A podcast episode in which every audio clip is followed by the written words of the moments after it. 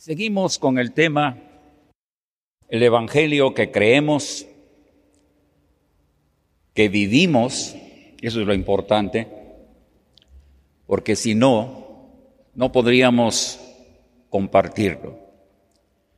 Este mes, el mes de junio, comenzamos a pensar en los cambios que Dios espera ver en nosotros y lo pondría más fuerte, el Señor Jesucristo demanda que se vea en nosotros como resultados de las transformaciones, de los cambios, de todo lo que Él ha hecho en nuestra vida, en nuestro corazón.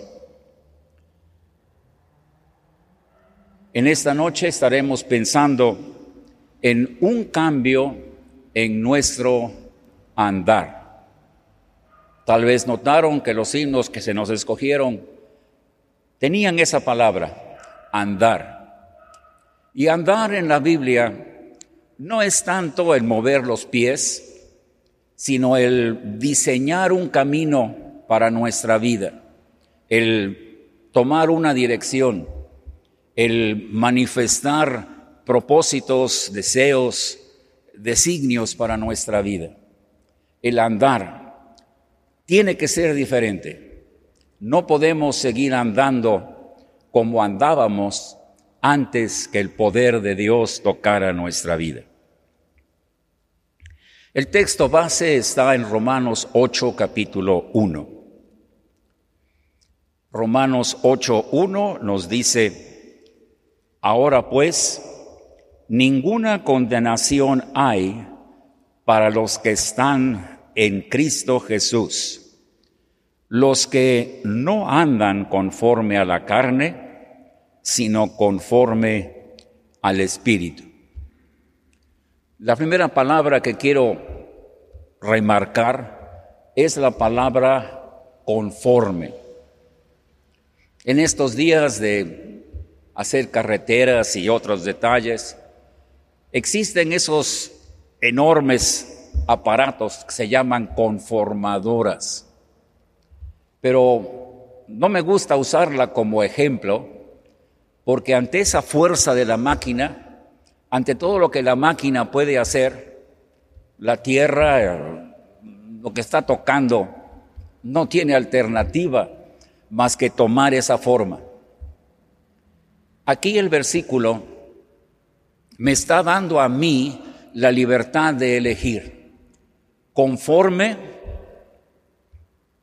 a la carne, conforme al Espíritu. No es una conformadora, es yo haciendo que mi vida, que mis pensamientos, que mis acciones encajen, embonen en un lugar. Puede ser el querer imitar a alguien, puede ser el estar de acuerdo con algunos ideales, puede ser pertenecer a un grupo y tener que adoptar las normas y las reglas que ese grupo tiene, conforme, conformarse. Ahora, vamos a pensar en nuestro andar, que puede ser conforme a la carne. Lo que yo pienso, lo que yo digo, lo que yo siento, o lo que veo en mi semejante, lo que veo que otros hacen. Pero es simplemente lo físico, la carne, lo visible, lo que anda en este mundo. O puede ser conforme al Espíritu. Pero al decir conforme al Espíritu, hay un detalle que tenemos que subrayar. Dios se manifestó en carne. Así es, si vamos a imitar o andar conforme al Espíritu, tenemos suficientes normas, suficientes conductas, suficientes ideales que adoptar o rechazar si pensamos en Cristo en los días de su carne. Espíritu y carne no los podemos dividir. Y esta es una primera verdad que tenemos que subrayar. Hoy es muy común escuchar que se contrata a personas que pueden influenciar a otras. Y ahí están. Tienen un nombre muy especial que no sé de dónde lo sacaron, pero ahí está. Influenciar. Provocar influencia en otros. Lo admirable es lo sutil, lo claro, lo perfecto que lo hacen. En la juventud principalmente, pero también en muchas otras personas. Se imita su forma de hablar, su forma de vestir, se imita lo que comen, lo que hacen, y ahí están marcando sus influencias en aquellos que ven la televisión, que ven los anuncios, que ven las propagandas, y ahí están todos siguiendo la moda, la costumbre, el hábito. Esto es algo que tenemos que tener en nuestra mente. Satanás usa muchas formas de influenciar nuestro andar y tenemos que separarlas. Tenemos que identificarlas y, sí, la palabra la puedo usar, tenemos que odiarlas. No son de Cristo, son del enemigo. Y la Biblia usa las dos palabras, amar por un lado, aborrecer por el otro. Y en un caso, la Biblia hasta dice, tenemos que aborrecer la ropa misma con que se visten. ¿Cómo andamos? ¿Cómo vivimos? ¿Nos dejamos influenciar por el mundo? ¿O captamos la imagen de Cristo y la queremos proyectar en nuestra vida a los demás? Hay una cosa o un secreto que usan estos influenciadores. El hombre es un ser gregario, quiere decir, tiene que andar en grupos. Y porque tiene que andar en grupo, quiere identificarse con el grupo. Escogen al líder y lo imitan porque quieren pertenecer a ese grupo. Y el mundo lo hace, los hombres lo hacen, por una razón contraria. Cuando se ha formado un grupo, cualquiera que no es como ese grupo es rechazado. Si piensa, si viste, si anda, si frecuenta cosas diferentes, lo rechazan. Y pues muchos no quieren ser rechazados. Y ahí sí tal vez entra la frase de esa maquinaria conformadora. La presión del grupo conforma, hace que otros imiten al grupo, imiten a los demás. Esto sucede en la escuela, en el trabajo, con los amigos, en muchas formas. No queremos sentir el rechazo y por lo tanto la fuerza nos conforma. Cuidado, cuidado. Los que no andan conforme a la carne, sino conforme al Espíritu.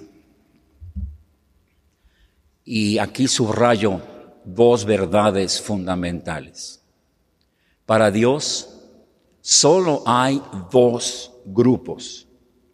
Los que andan conforme a la carne y los que andan conforme al Espíritu. No pueden estar con un pie en un grupo y con otro pie en otro. No pueden estar en medio. Para Dios no hay más que un lugar u otro. Y esto es muy importante de entender. Es muy importante que lo creamos. Para Dios no hay puntos intermedios. O es uno o es otro. Amarás a uno y aborrecerás al otro. Es muy duro la Biblia en estos puntos, pero es muy claro Dios. Nada más tiene dos cosas. O vamos según la carne o vamos según el Espíritu. La otra verdad. Para Dios soy indivisible. Para Dios soy espíritu, alma y cuerpo. Espíritu, alma y cuerpo. No puedo ser espíritu de una forma, alma de otra, carne de otra. O le doy a Dios todo, o Él no acepta nada. Esta verdad también Satanás la tergiversa muy fácilmente. Pero Dios quiere espíritu, alma y cuerpo o nada. Si nada más queremos darle una de las tres cosas, no podemos decir que estamos en Cristo. Aprendamos esta verdad, porque Satanás es muy astuto. Recuerden este versículo, 1 Tesalonicenses 5:23.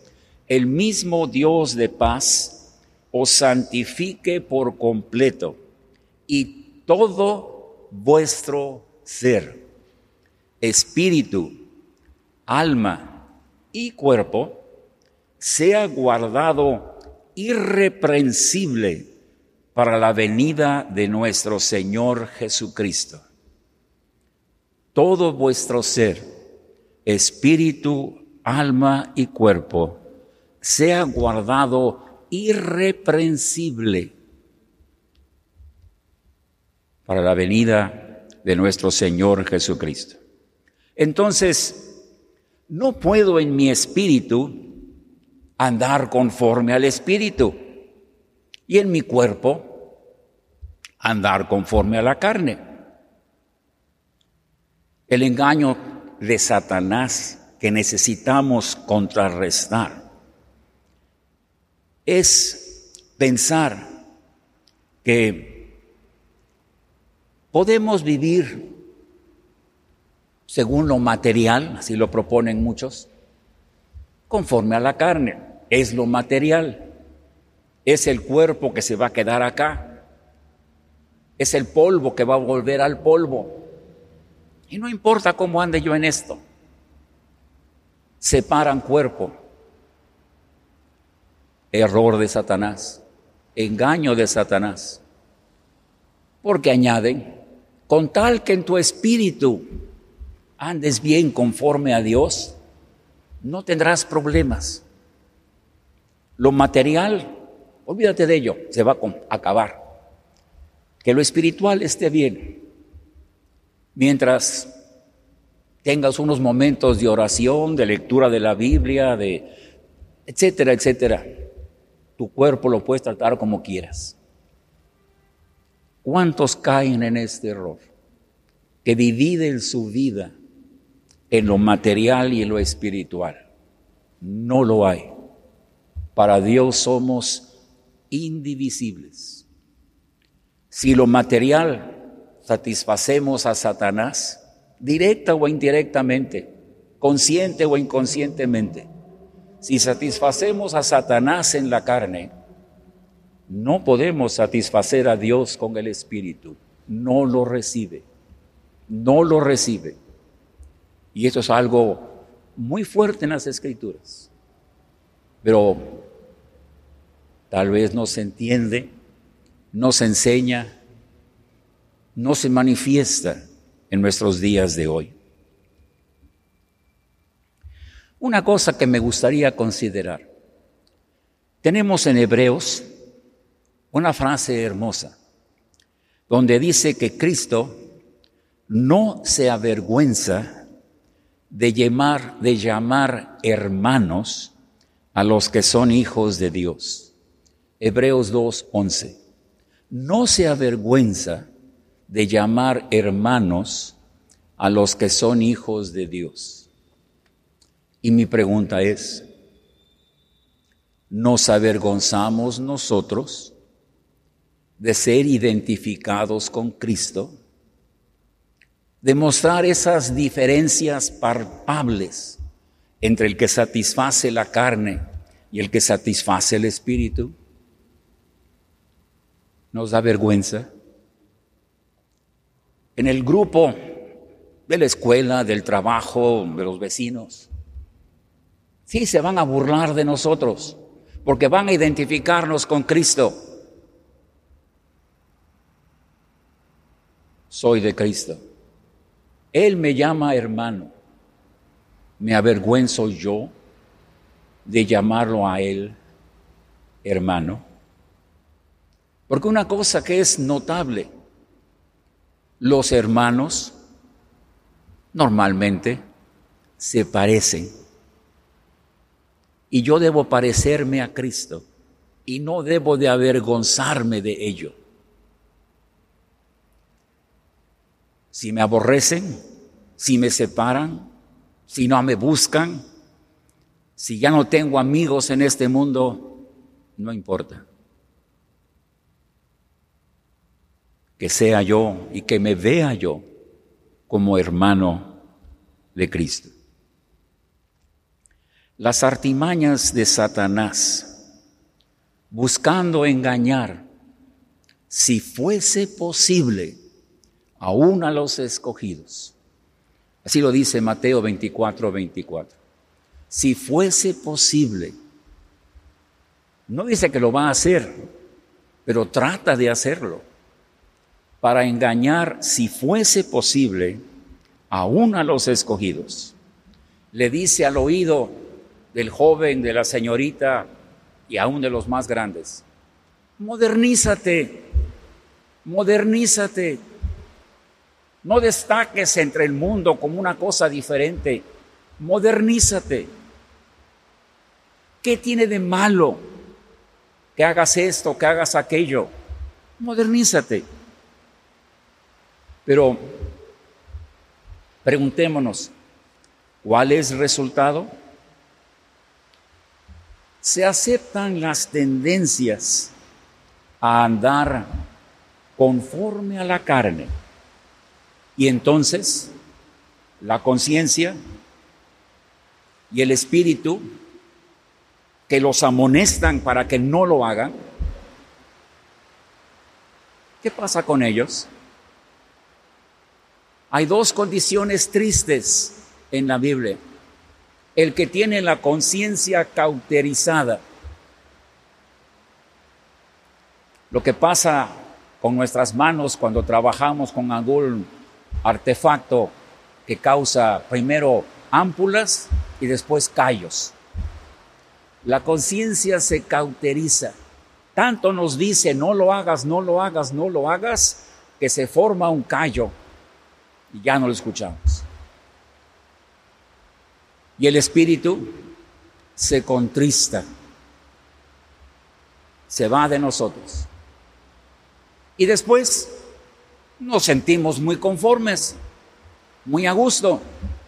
La conciencia no me molesta, el espíritu no me habla y sigo en ese camino, sigo en esa vereda de andar conforme a la carne.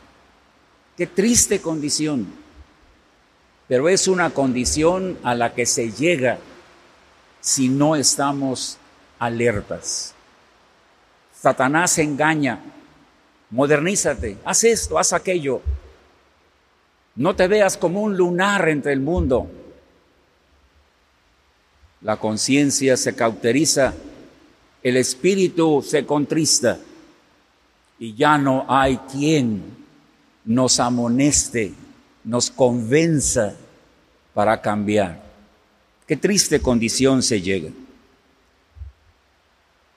Recuerden que la Biblia pregunta, ¿Qué concordia tiene Cristo con Belial? ¿O qué parte el creyente con el incrédulo? No hay concordia. Si yo quiero andar conforme a la carne, el espíritu se aleja y me deja solo. Y además, Satanás se encarga de otra cosa. Se encarga de decir, mira, a los que se llaman tus hermanos, te critican todo lo que haces. Obvio, porque están dando según la carne.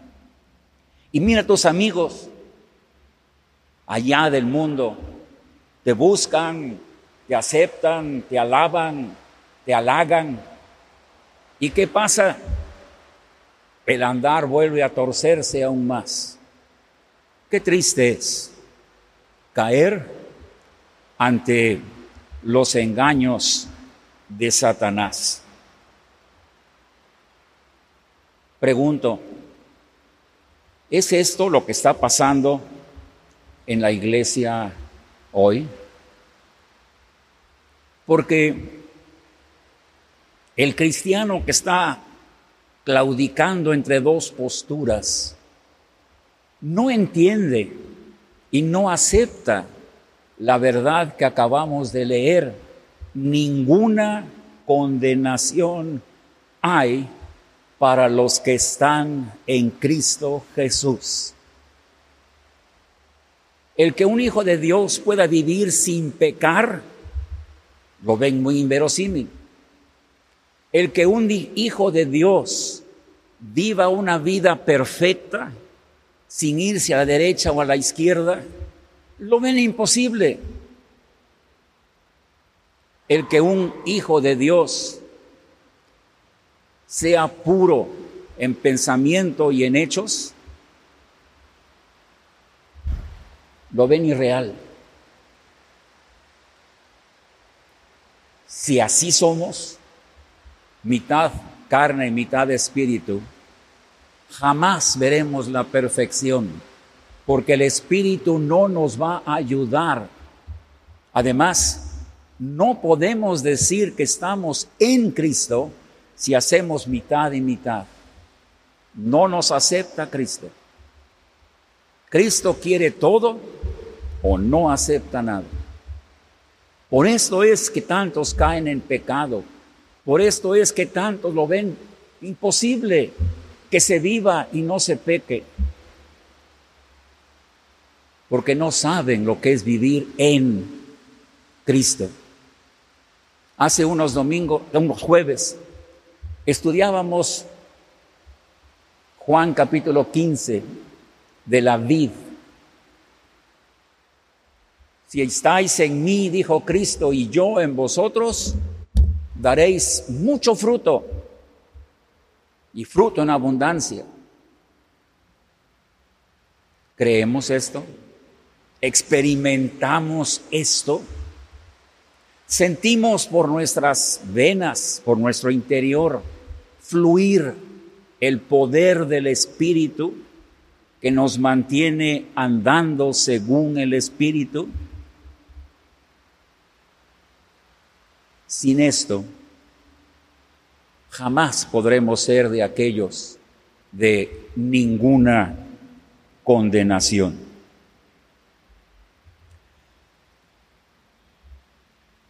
Ahora, pensemos en otro detalle más. Les recuerdo el versículo, Juan 15, 4.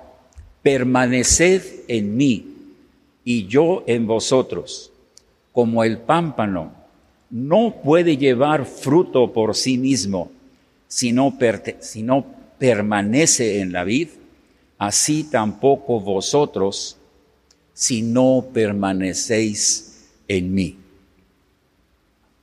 A mí me gusta pensar en los injertos, lo que está en Romanos, el injerto se hace una llaga en el tronco y por su llaga fuimos nosotros curados. Se injerta allí se coloca allí la rama que se va a injertar. Se cierra, se cubre con tela y creo que cera o algo así, para que los jugos de la planta ahí se queden. Y dentro de unos días, esa rama comience a, comienza a reverdecer. Pero dice la Biblia una cosa interesante que somos injertados contra naturaleza. Porque hoy se busca una rosa silvestre y se injerta una rama de una rosa bonita, hermosa. Y esa, ese tronco que era hoja rosa silvestre, ahora da hojas y rosas muy hermosas. Pero con Cristo no es así. Por eso dice que es contra naturaleza. El tronco es Cristo. Se hizo una llaga, se metió la rama y ahora la rama que era de un olivo silvestre va a dar olivos de excelente calidad de la calidad del tronco. Esto es lo que Cristo hace en nosotros. Hace que nosotros, antes olivos silvestres, ahora demos fruto abundante y de excelente calidad, porque somos injertados contra naturaleza. Es una lección fabulosa no la entendemos en su totalidad porque no somos gente que trabaja con injertos. Pero es una verdad muy clara y muy fuerte para aquellos que sí trabajan con injertos, sean rosas, sean aguacates, sean cualquier árbol frutal, cualquier árbol que produce flores, así se trabaja. Pero la naturaleza no hace que el tronco pase su virtud a la rama, pero nosotros sí. Cristo pasa su virtud a nosotros. Y si en nosotros está corriendo la savia que es Cristo, ¿podríamos acaso pecar? ¿Podría acaso Cristo fallar? ¿Podría acaso Cristo no dar un buen fruto? Es incongruente. Pero claro, Romanos 8.1 es muy claro al decir, ninguna condenación hay para los que andan conforme al Espíritu. Acordémonos de esto. Elías una vez preguntó, ¿Hasta cuándo claudicaréis entre dos pensamientos? Cambio la siguiente mitad y digo, si les gusta andar en la carne, gócense. Si desean caminar en el Espíritu, pongan todo su esfuerzo para lograrlo.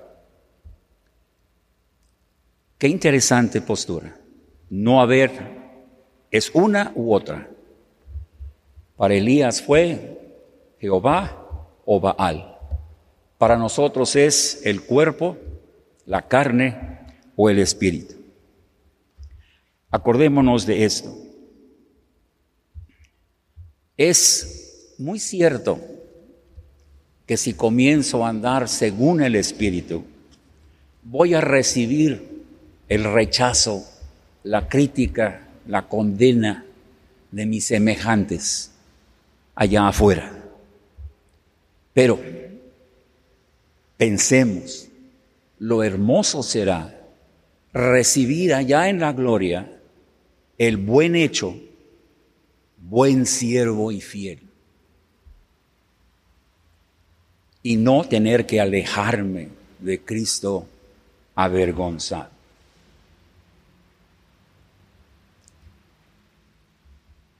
Un versículo más.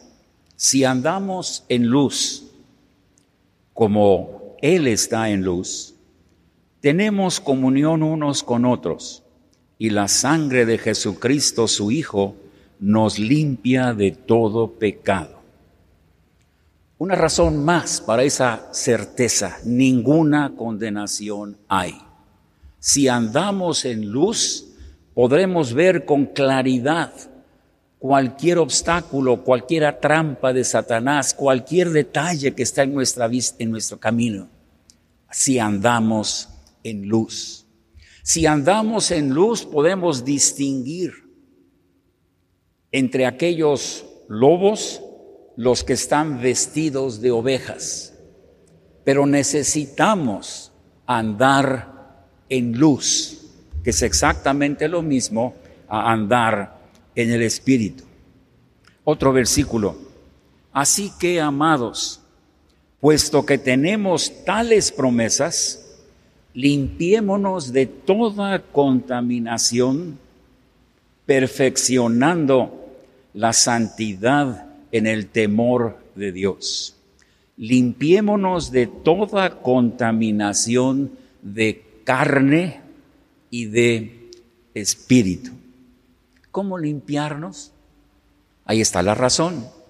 Si andamos en luz, notaremos todo polvo que nos caiga y lo quitaremos. Notaremos cualquiera cosa que nos suceda porque andamos en luz y por lo tanto ninguna condenación habrá para aquellos que son o que viven en Cristo Jesús. Y termino con una frase más. Primera de Juan 3:3. Todo aquel que tiene esta esperanza en Él se purifica a sí mismo, así como Él es puro. Cuando yo era muy pequeño, hace ya 70 años, escuchaba yo frases que ya no escucho hoy.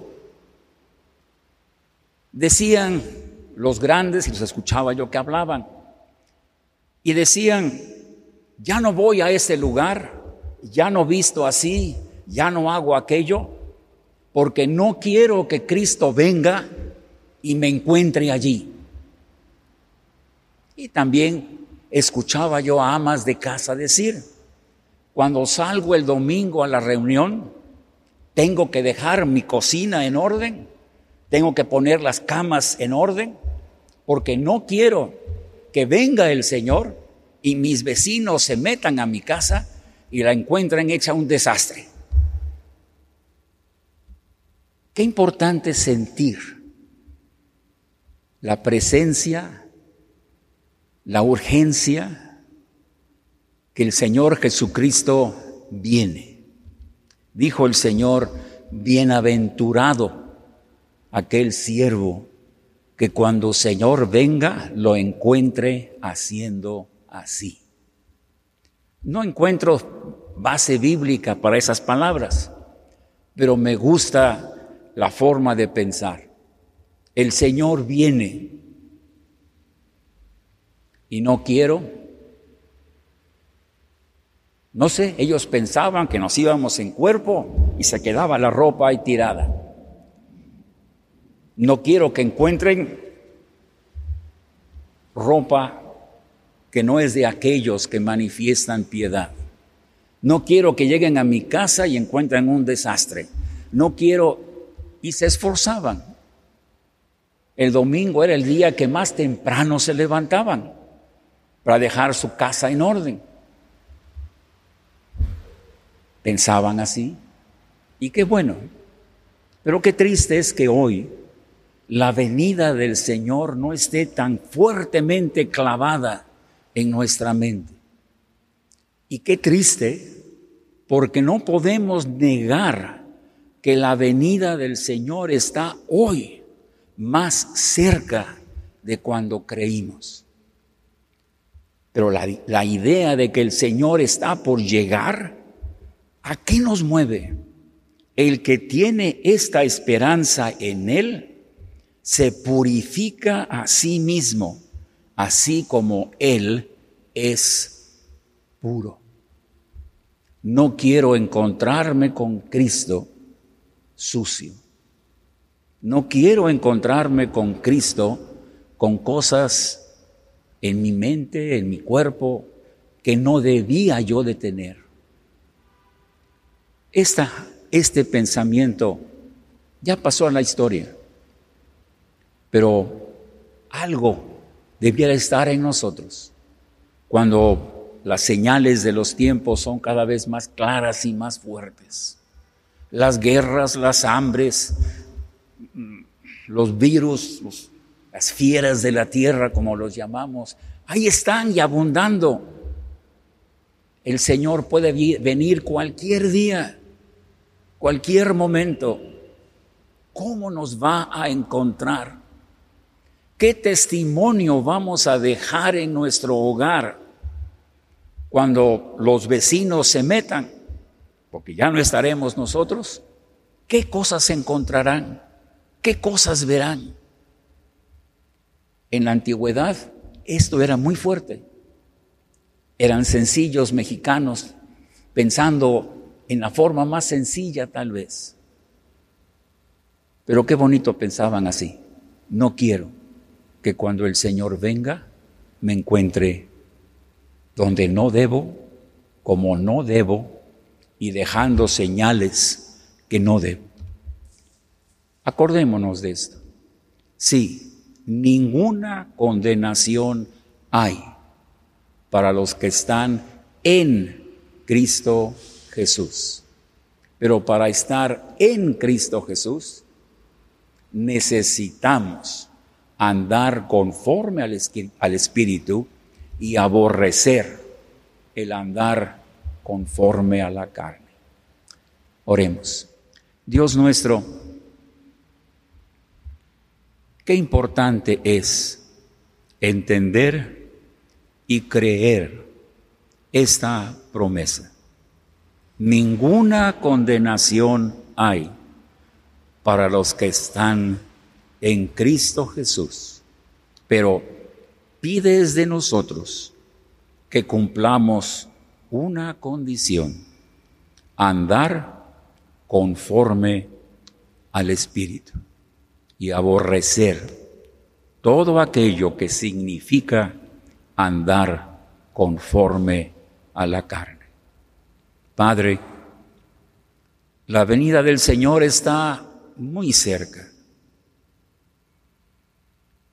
Si tenemos esta esperanza en nosotros, viva, presente, como que pudiera venir cualquier instante, nosotros procuraríamos limpiarnos de toda contaminación de carne y del espíritu, para que cuando nos encontremos con el Señor Jesucristo, no nos alejemos de Él avergonzados. Sella estas palabras en nuestros corazones, márcalas en nuestra vida y que tu Espíritu nos convenza nos redarguya, que la conciencia nos hable para que podamos vivir como a ti te agrada y encontrar a Cristo gozosos, contentos, sin nada de qué avergonzarnos. Lo rogamos en el nombre del Señor Jesús. Amén.